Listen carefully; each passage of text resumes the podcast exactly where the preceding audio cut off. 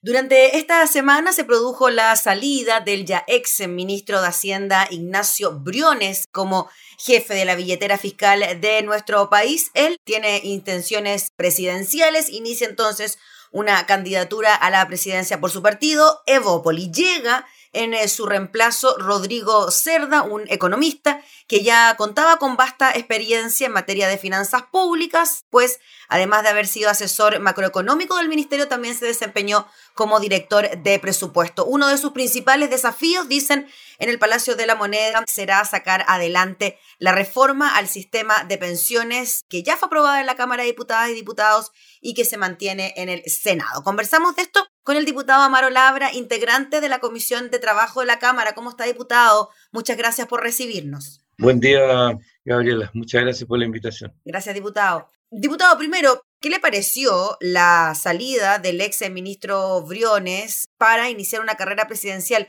Resulta raro, ¿no? No estábamos acostumbrados quizá en los últimos años que un eh, ministro de Hacienda tuviese aspiraciones presidenciales y de alguna manera el Ministerio de Hacienda fuese como una especie de trampolín, ¿no? Para iniciar esta candidatura. Sí, mire, yo creo que la salida del ministro Briones es una salida como dicen en, términos futbolísticos, salir jugando.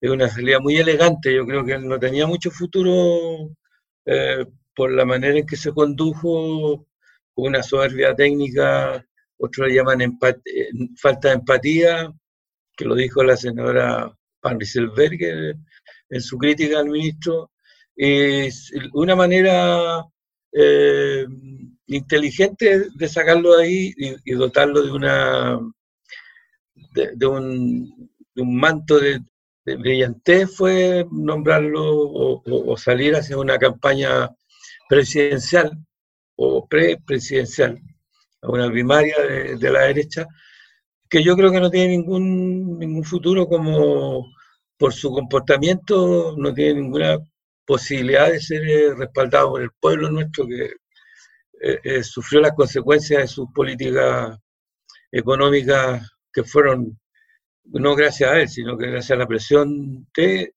la gente y de los propios diputados. El 10% fue un, duro golpe para él, tuvo que aceptarlo, tuvo la capacidad técnica, porque es bien dotado técnicamente, y bueno también de revertir el segundo, transformarlo en casi un éxito de ellos, porque el proyecto en realidad nace en la Cámara de Diputados y se apropia el gobierno y, acepta que es una buena, si no es, no es bien, no es una buena política pública, por lo menos una manera de llevar recursos rápidamente a lo que se había negado permanentemente el ministro Briones con sus 65 mil pesos en el IFE primero. Así que creo que es una maniobra inteligente de Bópoli que una nueva, aparentemente, porque viendo los comportamientos de varios diputados que tienen, no me parecen tan renovados políticamente como quizás Briones es uno, uno de ellos, puede ser, pero no creo que tenga ninguna capacidad de poder llegar a ser un presidente de la República. Y en su reemplazo, diputado Maro Labra, llega Rodrigo Cerda, un hombre que tiene experiencia en temas de Hacienda, que fue director de presupuesto hace algún eh, tiempo atrás. ¿Cómo lo ve a él usted? ¿Tiene, ¿Lo conoce? ¿Sabe de su trabajo? No, yo, yo, no lo conozco a él. Sé los datos técnicos que, y el currículum que, tiene por, por la información que corre. Sí, claro pero siento que es una continuidad, tiene 400 días, lo que es un periodo bastante corto, para sacar una reforma que tiene muchas dificultades, eh, una reforma que para el gobierno sería terminar de cumplirla, sería un, triunfo y irse con algo grande. Pero la reforma en pensiones es algo que hay que mirarlo con mucho cuidado. Eh, por la rapidez que tiene el sistema este en términos de iniciativas presidenciales y, apuros que son parte de la constitución política. Tenemos en este periodo también la Convención Constitucional, que, que otro, otra distracción más y también un afortunado triunfo de, de, este pueblo que crece, que, que va a dificultar también que cosas como esas no se tengan que discutir antes en, en, una nueva constitución, que sería bueno que tuviéramos un sistema de pensiones rápido, o sea, eficiente, tripartito. Y yo creo que las dificultades no son tan menores las que, las que hay que superar para poder tener un buen sistema de pensiones. Mm, diputado Mario Label, con respecto a eso, ¿qué le parece que se trabaje en esta reforma de pensiones cuando usted mismo decía, ¿no? Se viene un proceso constituyente, se va a redactar una nueva constitución y quizás las normas del sistema de pensiones en Chile pueda variar, ¿no? ¿Cómo lo ve usted? ¿Cree que esta reforma que está impulsando el gobierno que se encuentra en el Senado puede caminar de la mano con este proceso constituyente y quizás ciertas modificaciones que se le puedan hacer al sistema de pensiones? Sí, yo, yo, yo, creo que reformas estructurales, después de la comisión y del pronunciamiento eh, ciudadano, es más difícil no considerar eh, el, que primero eh, decidamos una nueva constitución y después veamos que, que ese, ese, espíritu que, que nazca de ahí permee todas las reformas estructurales como el sistema de, de pensiones y que sean realmente reflejo de un de un, eh, de un trabajo ciudadano o, considere mucho más a las personas. Yo creo que el, problema del, sistema político chileno es que como se demoran tanto las cosas en términos de, resolverse cuando son cuando no hay acuerdo y, por el sistema también en que están elegidos los parlamentarios eh, las dificultades que tienen el parlamento para poder eh ser más eficiente, porque estamos en, una constitución que fue construida y que tiene enclaves autoritarios que, que es difícil para nosotros parlamentarios y parlamentarias eh, aportar más eficientemente a, los proyectos que tenemos que resolver. Y creo que sería mejor esperar que, que pase este año, como pasa con, con el TPP-11, que también es algo que va a influir mucho en la vida de las personas y hay muchas dudas si va a ser eficiente o no. Y eso ha sido porque ha crecido también la capacidad de, ir descubriendo nuevas, eh, como por ejemplo los temas ambientales. Ha, ido creciendo también mucho más rápidamente lo que pasa fuera del Parlamento. Y después, bueno, si, pongo un ejemplo simple, es como por ejemplo, no sé, la ley de divorcio, que, que era para todo algo que debiera hacerse, eh, y ya en, era popular que era necesario hacerlo, o como el, aborto en tres causales, o el aborto... Eh, se van haciendo las cosas muy lentamente con respecto a la opinión inteligente de este pueblo que crece, y llegan cuando ya es prácticamente, bueno, el estallido es parte de eso, ¿no? Tenemos una nueva constitución en, en vista ahí que vamos a trabajar durante este año y es producto más de las presiones externas del Parlamento que de, de creatividad del Parlamento mismo. Diputado Mario Labra, el tema de las pensiones, volviendo a eso, al parecer el presidente de la República personalmente se está preocupando de sacar adelante esta reforma previsional. De hecho, estaba revisando el portal de Radio Cooperativa que habla de un inédito encuentro entre el presidente Sebastián Piñera y el senador Juan Pablo Letelier, que es presidente de la Comisión de Trabajo. El senador Letelier dice que la oposición no se va a mover de que este 6% también tenga un carácter solidario, a diferencia de lo que se puede plantear desde el gobierno. Yo le quería preguntar por las encuestas. Cuando le preguntan a los chilenos qué tipo de sistema de pensiones quiere, la cotización individual sigue ganando, ¿no? Eh, al parecer hay un poco sentido solidario eh, por parte de los chilenos a la hora de poder ayudar a quienes lo pasan peor con las pensiones. ¿Cómo ve usted esa disyuntiva de que por un lado se dice que el sistema debe tener un componente solidario? De hecho, hay algunos que van más allá, hablan de un componente solidario en su totalidad. Exacto, eh, Pero en las encuestas los chilenos dicen, no, ¿saben qué? Yo quiero la plata para mí. Bueno, las encuestas son, son manipulables. Así que por ahí partamos sabiendo que son datos que no son, pueden no ser tan certeros. Pero en todo caso yo creo que hay una cultura que se ha desarrollado durante estos años de, del sistema que se implantó, y una tontera seguirlo repitiendo, pero se, se, se, hizo a la fuerza el, el, sistema de consumo o de mercado. Y eso ha, ha producido en las personas una cultura que es difícil de erradicar.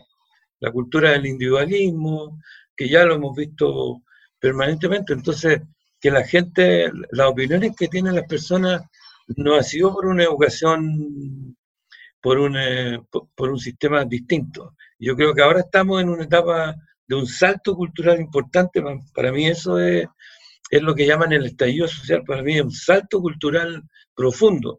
Y eso indudablemente que cuesta que penetren la mayor cantidad de personas. De hecho, las personas que votan son muy pocas.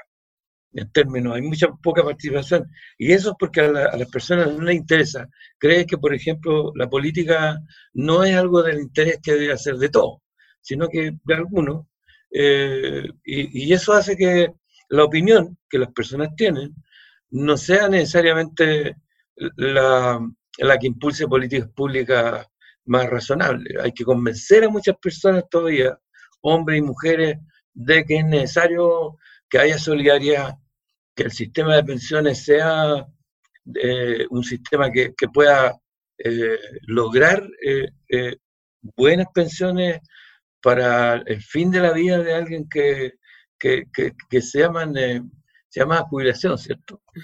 Jubilación, el jubileo, o sea, uno es un tiempo en que hay que es júbilo, ¿cierto? Hay que sentirse bien, pasear, tener acceso a la cultura, pero eso es algo que tenemos que seguir trabajando. Yo creo que lo que se está proponiendo hoy día es todavía muy bajo con respecto a las expectativas que nuestro pueblo tiene.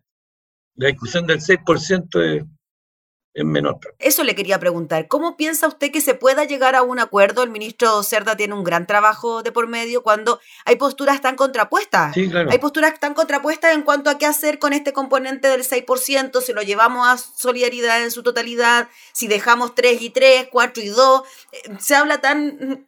Eh, no sé, tan libremente, tan, eh, tan fácil hablar de porcentajes cuando estamos hablando de las pensiones y de la vida de los de quienes tanto entregaron a este país, ¿no? Cuando hablamos de 3, 2, que se vaya para allá, que se vaya para acá. ¿Cuál cree usted, cómo ve usted que se pueda dar un acuerdo finalmente? ¿O lo ve muy difícil? Yo creo que es difícil. Yo creo que son dos posturas eh, filosóficamente, eh, en filosofía política es lo que yo creo que tenemos que crecer.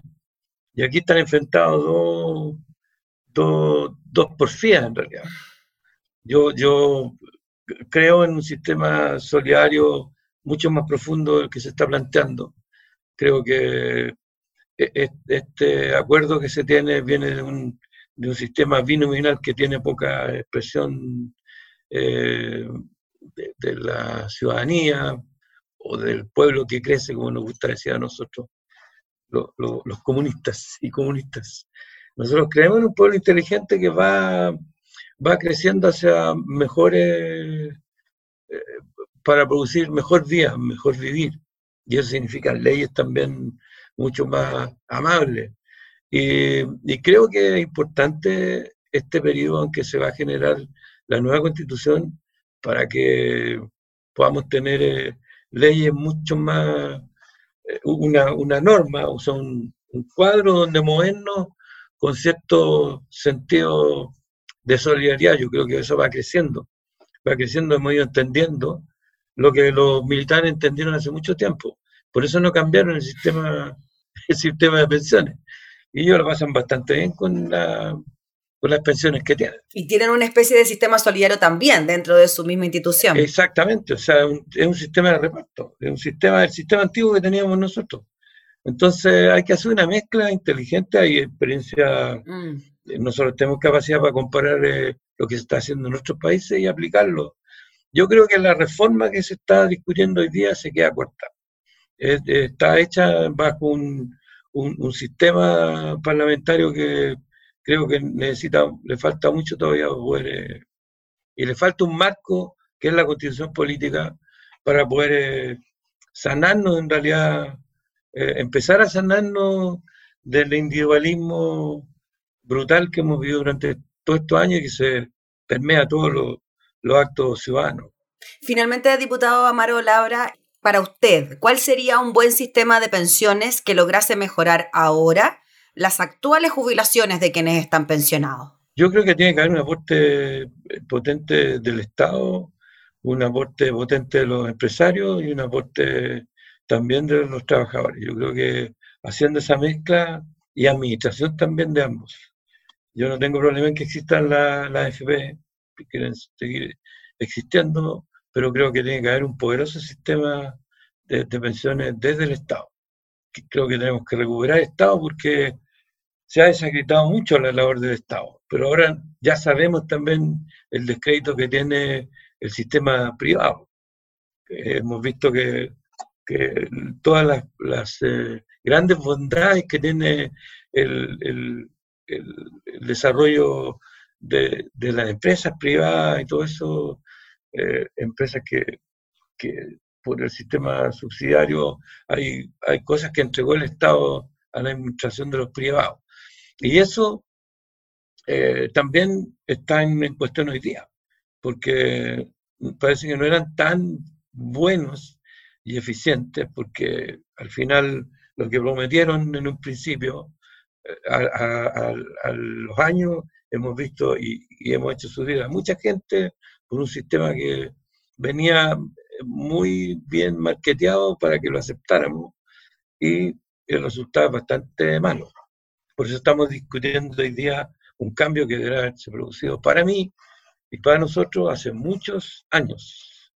Ya habríamos hecho sufrir a mucho menos gente, tendríamos muchas más personas felices y no tendríamos estallidos sociales o crisis del tipo que tuvimos, porque eh, eso significó que no avanzamos, porque no son menores. La, la participación en las manifestaciones del 18 de octubre en adelante son mucha gente en muchas partes del país y esa es la cantidad de personas que logran manifestarse, porque hay muchas que se, no salen a manifestarse, pero piensan, bueno, el, resultado del plebiscito fue clarísimo, 78% de personas que quieren un cambio. Ahora, ¿qué cambio? Eso es lo que tenemos que poner en acuerdo y eso es importante, que este, este tipo de,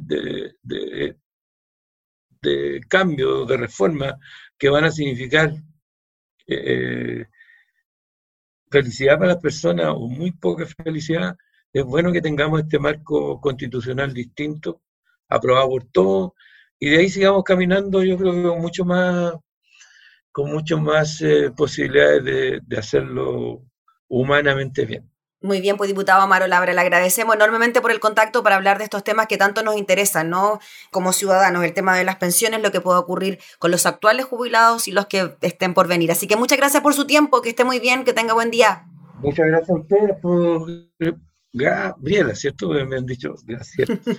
Gabriela y al, a la Cámara por tener estos espacios que nos permiten eh, comunicarnos con nuestros y nuestras representados. Esa, Muchas que esté muy bien. Gracias, diputado, que tenga buen día. Muy amable. El diputado Amaro Labra hablando sobre el nuevo ministro de Hacienda y su principal desafío, como es sacar adelante la reforma de pensiones.